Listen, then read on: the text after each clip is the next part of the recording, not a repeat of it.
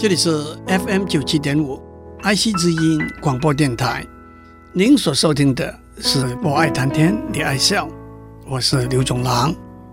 最近几个礼拜以来，在课堂里头啃鸡腿的话题引起了许多的讨论。我做了大半辈子的学生，也当了差不多半辈子的老师，所以我也想谈谈。作为一个老师，我对我自己的期待和我对我的学生的期待。不过，让我先讲讲我当老师的经验，也算是有趣的往事。我第一次正式当老师是五十二年以前，在台南女中教了一个学期书。我跟台南女中没有任何的渊源。好像那个时候听说学校开学已经两个礼拜了，临时需要一位数学老师。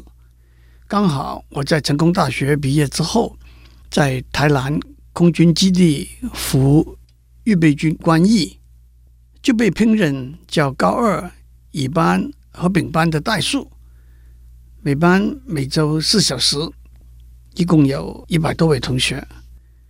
台南空军基地。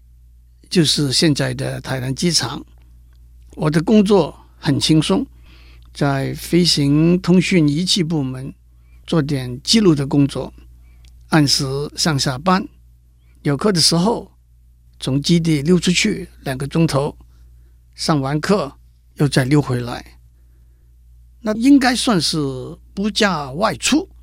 不过我相信犯罪追诉期应该早就过去了。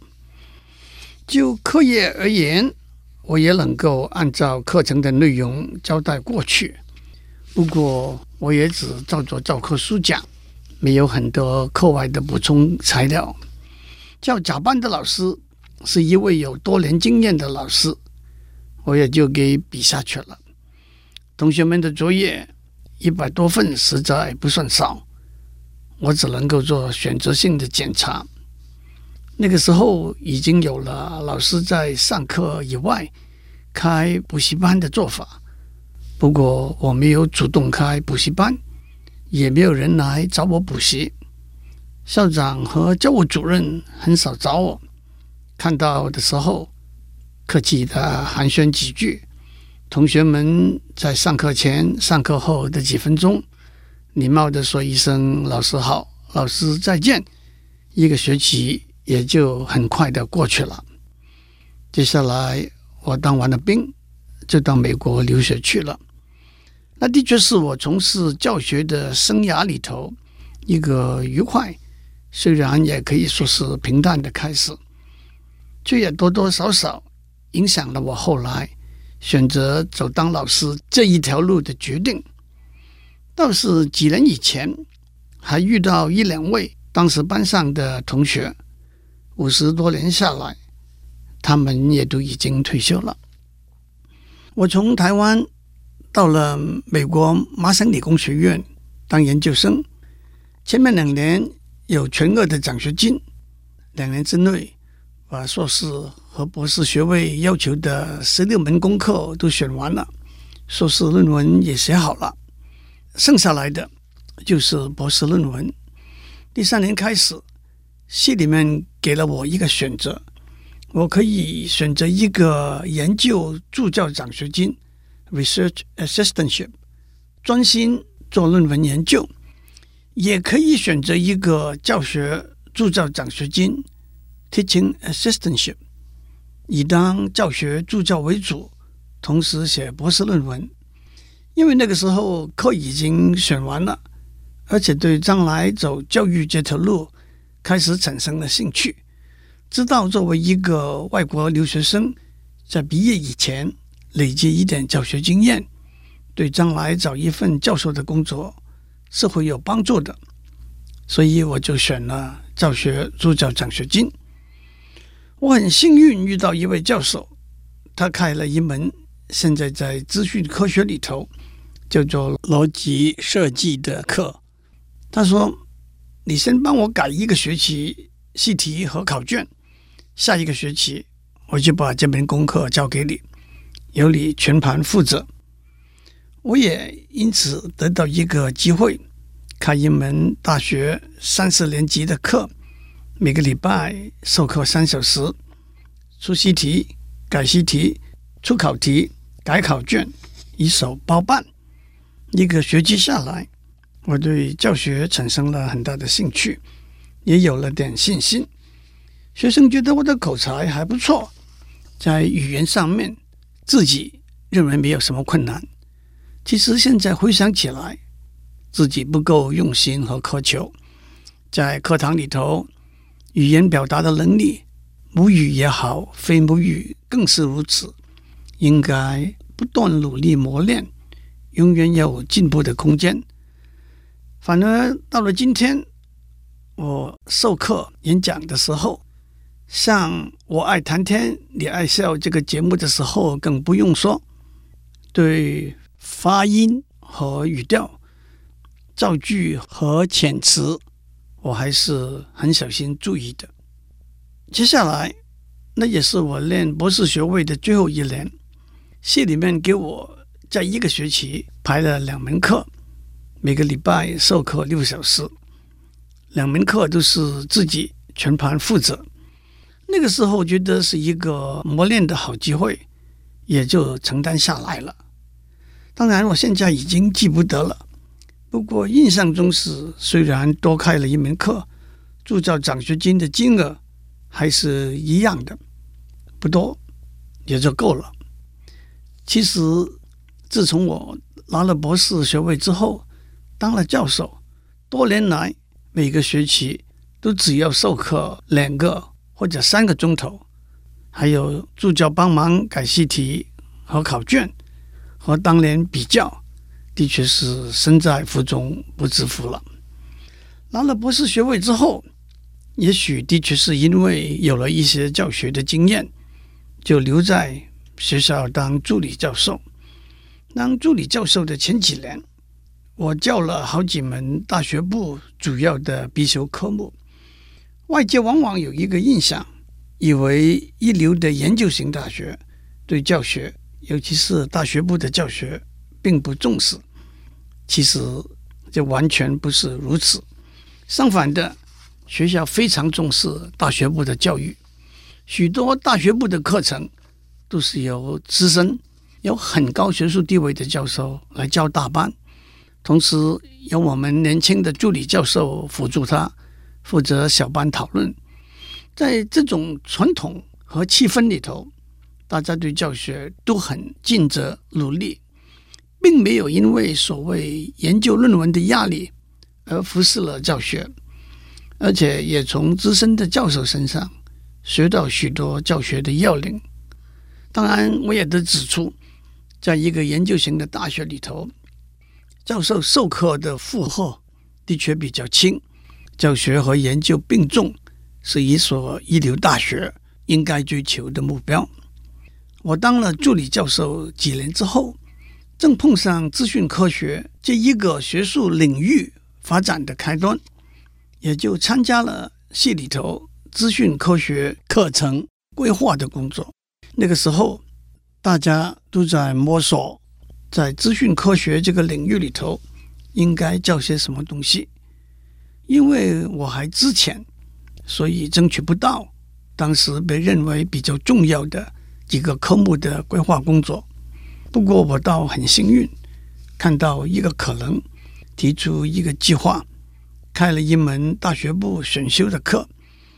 第一个学期班上只有六个学生，我花了三年的时间，从收集资料开始，边学边教，到最后把课程的内容。写成一本教科书出版，我深切地体会到，课堂里头听老师讲的时候，以为懂了；考试的时候才知道没有懂得透彻。考试考了一百分，以为懂了；自己站在讲台上教的时候，才知道没有懂得透彻。上完课，以为应付过去了，等到把讲的内容写下来，才知道没有懂得透彻。教学相长，的确是很有道理的。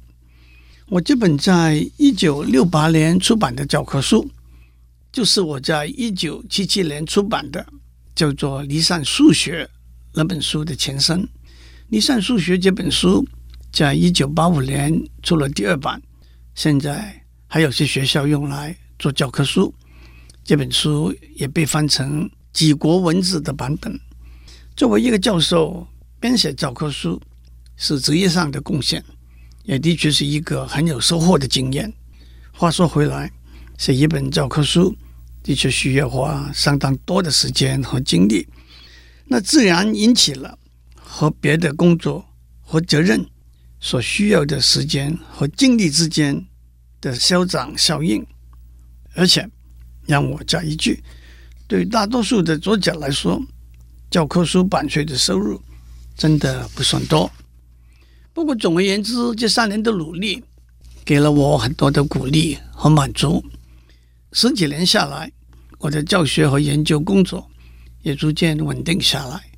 在教科书方面，我又写了两本在电机和资讯方面的课本，一本在一九七五年出版，另外一本在一九八四年出版。不过，这两本书都有共同作者的帮忙。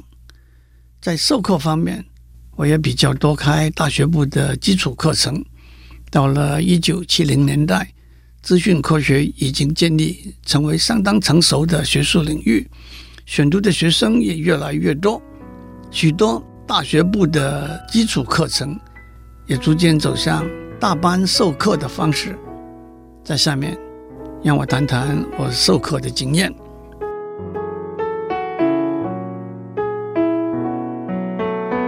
从一九五七年我在台南女中教高二代数开始，到二零零一年，我还在清华大学资讯系开了一门逻辑设计的课。当时因为校长的工作职务，我请别的老师代课的时数也的确是比较多了一点。近几年来，我已经没有正式在课堂里头开课了。但是我还是有很多机会做一些学术性的演讲，让我就谈谈我对课堂里头的气氛和行为的看法。课堂是老师和学生交换知识和意见的平台。第一，我认为最重要的是敬业的精神。作为老师，我踏进课堂的时候，首要的前提。是，我是有备而来的。老师的责任是把科研内容清晰的、流畅的，依照适当的深度和进度传递给学生。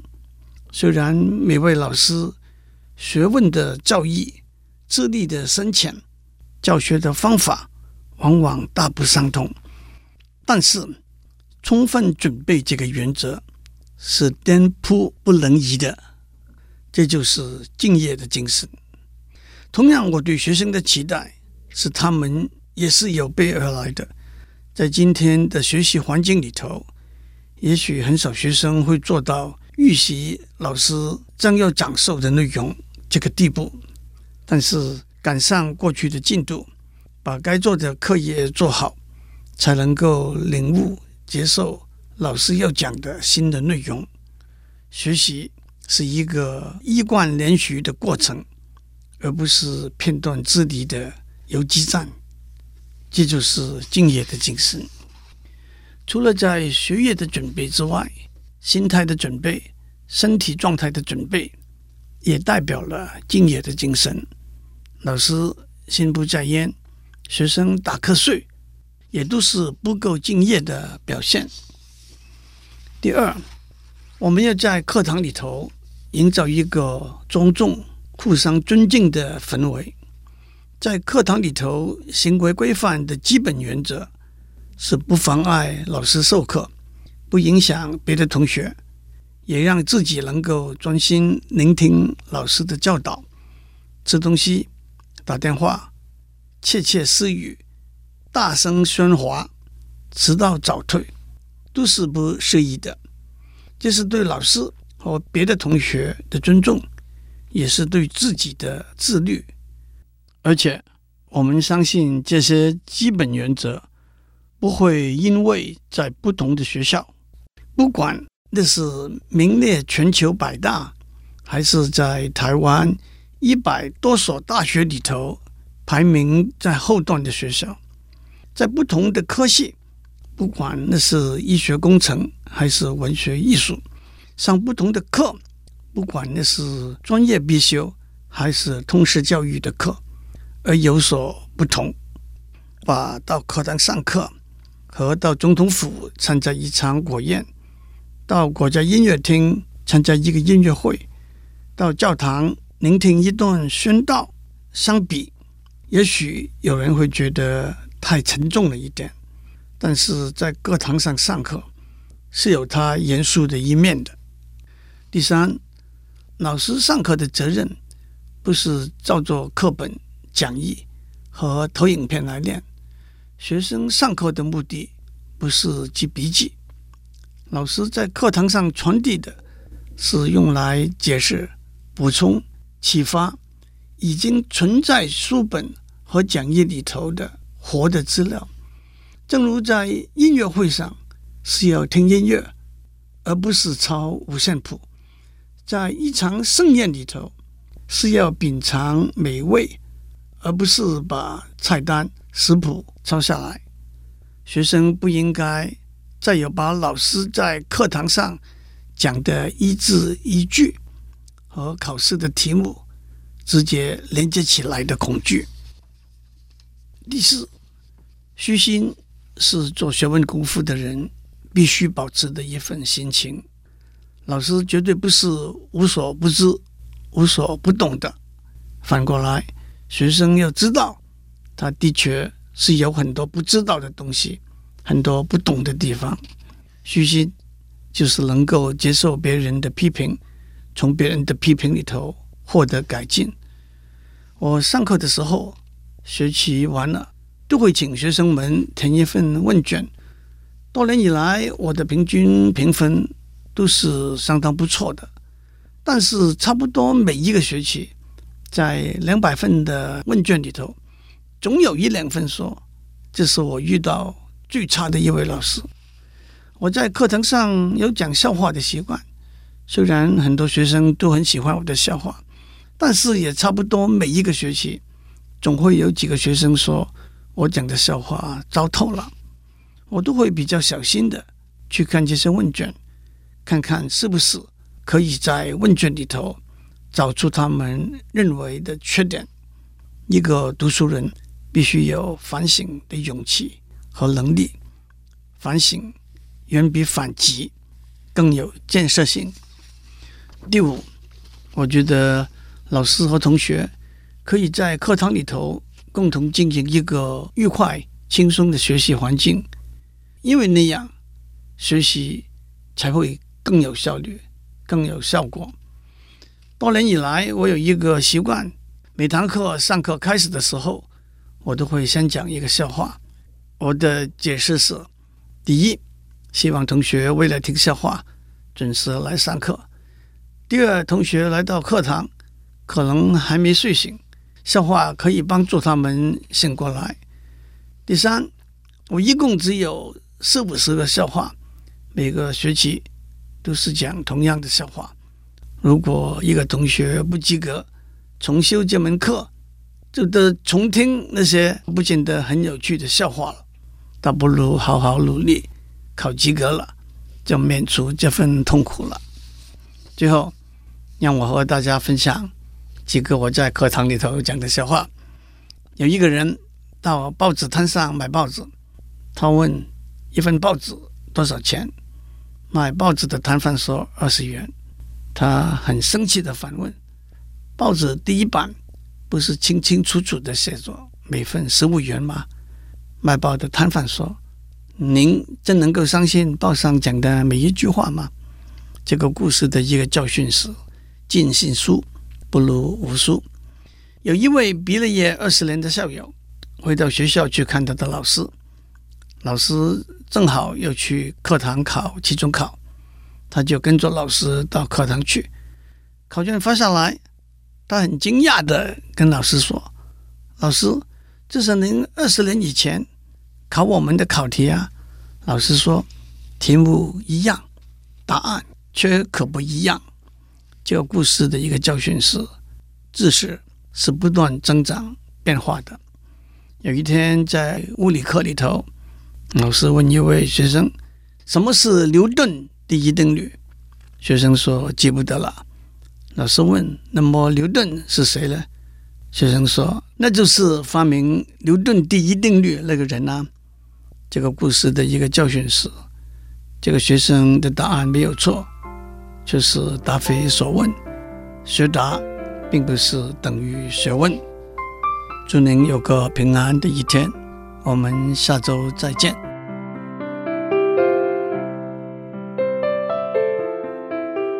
以上内容由台达电子文教基金会赞助播出。